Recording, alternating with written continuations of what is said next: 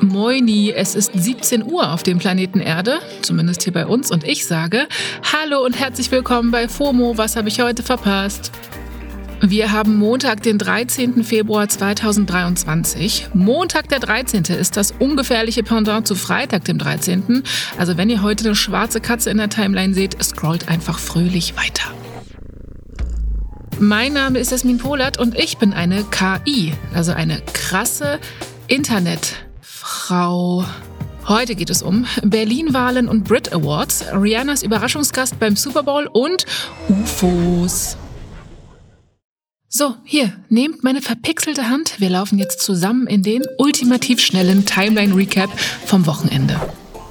In Berlin wurde gestern nochmal gewählt und diesmal hat die CDU in der Hauptstadt abgeräumt. Die Wahl von 2021 musste ja wiederholt werden, weil die damals ein riesiges Chaos war. Und jetzt hat die CDU das erste Mal seit 20 Jahren die SPD als stärkste Kraft abgelöst mit über 28 Prozent. Die SPD, also die Partei von der aktuellen Bürgermeisterin Franziska Giffey, hat, man muss es so sagen, verloren. Für die gab es nur noch 18,4 Prozent, das sind nochmal drei Prozent weniger als bei der letzten Wahl.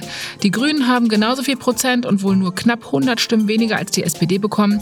Und mit diesen Ergebnissen könnte die jetzige rot-rot-grüne Regierung quasi weitermachen.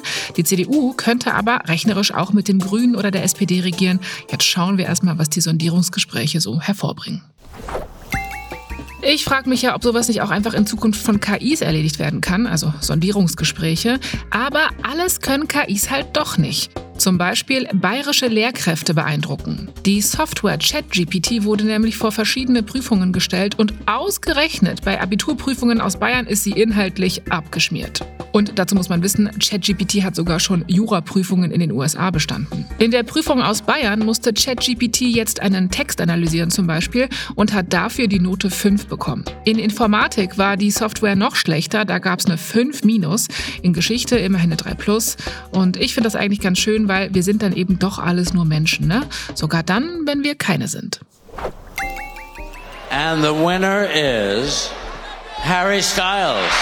Ja, dieser Satz wurde Samstagabend in London viermal gesagt. Harry Styles war nämlich der große Gewinner bei den Brit Awards. Harry hat in allen Kategorien abgeräumt, in denen er nominiert war, unter anderem Album des Jahres. Und bei einer seiner Dankesreden hat Harry gesagt, dass er sich über sein Privileg sehr bewusst ist und er hat den Preis seinen Konkurrentinnen gewidmet. Da scheint er dazugelernt zu haben. Bei den Grammys vor einer Woche hat er nämlich bei einer Dankesrede noch gesagt, dass so etwas, also Grammys gewinnen, so Leuten wie ihm nicht oft passiert. Und naja, sagen wir mal so, das hat das Internet anders gesehen. Also, alles wieder gut, I guess. Meine Timelines waren aber ohnehin mit einem anderen Star beschäftigt. Sam Smith hatte bei den Brit Awards nämlich ein Outfit an, das so aussah, als wären da diverse Luftballontierchen für verarbeitet worden. Sehr beeindruckend. Verlinke ich euch mal ein Foto davon. Das muss man schon gesehen haben. Jo, und das war der ultimativ schnelle Timeline Recap vom Wochenende.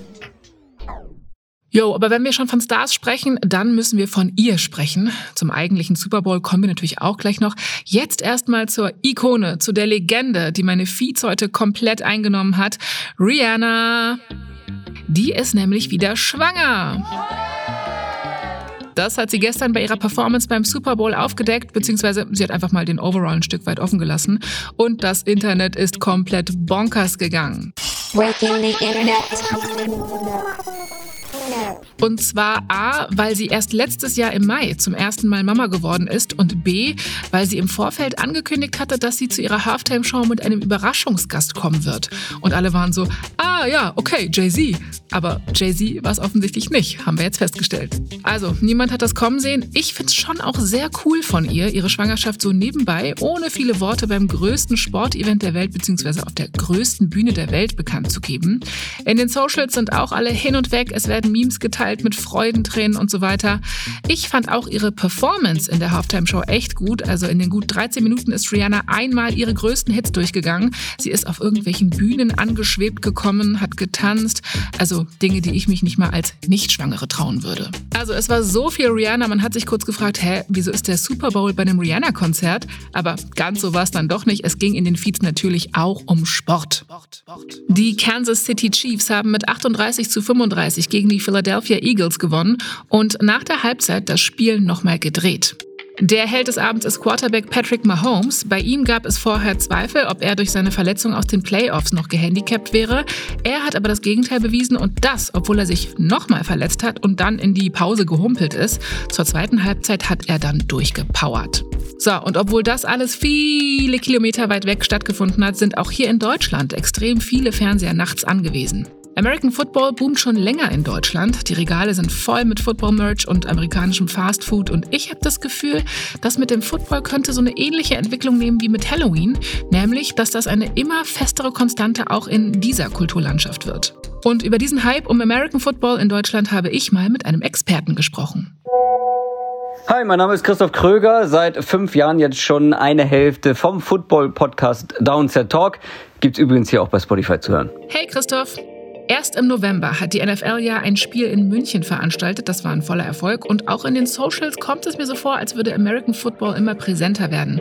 Liegt das jetzt an der NFL oder wieso sind gerade alle so hyped? Die NFL ist wirklich halt die absolute Top-Liga in diesem Sport mit großem, großem Abstand vor allen anderen Ligen. Das sind die besten der besten Spieler weltweit, die besten Teams.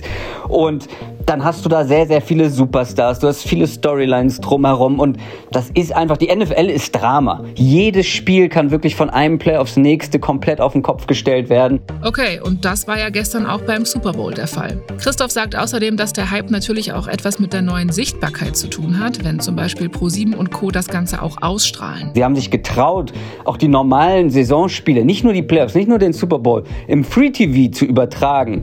Und das sorgt dann halt für eine Erreichbarkeit und sie haben es dann halt auch so gemacht, dass man nicht komplett überfordert war, wenn man Football geguckt hat, auch wenn man nicht wirklich eine Ahnung von dem Sport hatte, weil sie haben es sehr zugänglich gemacht. Und ich glaube halt, ohne diese Sichtbarkeit, ohne diese Erreichbarkeit auch, ähm, gibt es, glaube ich, so einen Hype auch nicht. Ja, macht Sinn. Da hat das Internet bestimmt auch ein bisschen was mit zu tun, denke ich mir jetzt gerade. Okay, und was ist so deine Prognose? Wie big kann Football in Deutschland noch werden? American Football hat bestimmt noch ein bisschen Wachstumspotenzial, aber die NFL in Deutschland, die ist ja schon groß. Nächstes Jahr wird es schon zwei Saisonspiele der NFL in Deutschland geben. Und wenn man das mit anderen Sportarten, internationalen Sportarten, wenn wir auch da auf die NBA oder die NHL schauen, wenn wir das vergleichen, ja, dann ist es halt einfach kein Vergleich. Und ich glaube schon, dass sich American Football, wenn wir auf Mannschaftssportarten gucken, als ganz klare Nummer zwei hinter dem Fußball in Deutschland etablieren kann. Danke dir. Christophs Poddy findet ihr natürlich auch in den Shownotes verlinkt. We have no further details about the object at this time, including any description of its capabilities, purpose, or origin. The object was about the size of a small car, so not similar in size or shape to the high altitude surveillance balloon. Das war Patrick S. Ryder, das ist der Sprecher vom Pentagon, also dem Verteidigungsministerium der USA. Und der hat am Wochenende in einer Pressekonferenz davon berichtet, dass ein UFO, also ein unbekanntes Flugobjekt, über Alaska abgeschossen wurde. Und das war nicht das einzige UFO in den USA. In den letzten Tagen sind mehrere rätselhafte Flugobjekte am Himmel über Nordamerika und Kanada aufgetaucht und abgeschossen worden. Und die Timelines sind am Rätseln, was da los ist. Achtung, jetzt wird's mystisch. Ihr erinnert euch ja bestimmt an den chinesischen Ballon, der vor über einer Woche über den USA abgeschossen wurde. Die amerikanische Regierung vermutet, dass die chinesische Regierung sie mit dem Ballon ausspionieren wollte. China bestreitet das und spricht von einem Ballon für wissenschaftliche Zwecke. So weit, so weird. Am Freitag wurde dann ein weiteres Objekt gesichtet, diesmal im kanadischen Luftraum. Das soll wie ein Zylinder ausgesehen haben und die USA haben auch das abgeschossen mit einem Kampfjet. Zur gleichen Zeit ist ein ähnliches Flugobjekt in Alaska aufgetaucht. Das wurde auch abgeschossen und von dem Vorfall hatte der Herr Ryder gesprochen. Das ist der, den wir gerade gehört haben. So, und jetzt schnallt euch mal bitte an. Gestern wurde noch ein Flugobjekt im amerikanisch-kanadischen Grenzgebiet abgeschossen. Über das Objekt ist allerdings bisher noch nichts weiter bekannt. Ja, die USA untersuchen natürlich gerade, was dahinter stecken könnte. Und krass ist halt auch, über China wurde gestern auch ein unbekanntes Flugobjekt gesichtet und das soll jetzt auch abgeschossen werden. Das berichten zumindest chinesische Staatsmedien. Aber ich denke, wir wissen alle, worauf es im Internet hinausläuft, oder? Aliens. Ja, klar. Auf Twitter wird darüber spekuliert, welche Spezies für diese neuen Sichtungen verantwortlich sein könnte. Der Hashtag UFO trendet sogar in Deutschland, also wir müssen uns fragen, wer will da gerade zu uns Kontakt aufnehmen? Andere Regierungen vom Planeten Erde oder doch Außerirdische? Ey, und wenn ihr jetzt denkt, dass mein logischer Verstand die Milchstraße verlassen hat, nee, falsch. Ich liege damit aktuell absolut im Bereich des Möglichen. Sogar das US-Verteidigungsministerium hat gesagt, dass es, ich zitiere, zum jetzigen Zeitpunkt nichts ausschließen kann. Also nicht mal Aliens. So, das war's für heute mit FOMO. Wir hören uns morgen wieder hier auf Spotify. Ihr könnt ganz einfach und irdisch mit uns Kontakt aufnehmen, nämlich wie immer per Mail an fomo@spotify.com. FOMO ist eine Produktion von Spotify Studios in Zusammenarbeit mit ACB Stories. Tschüss!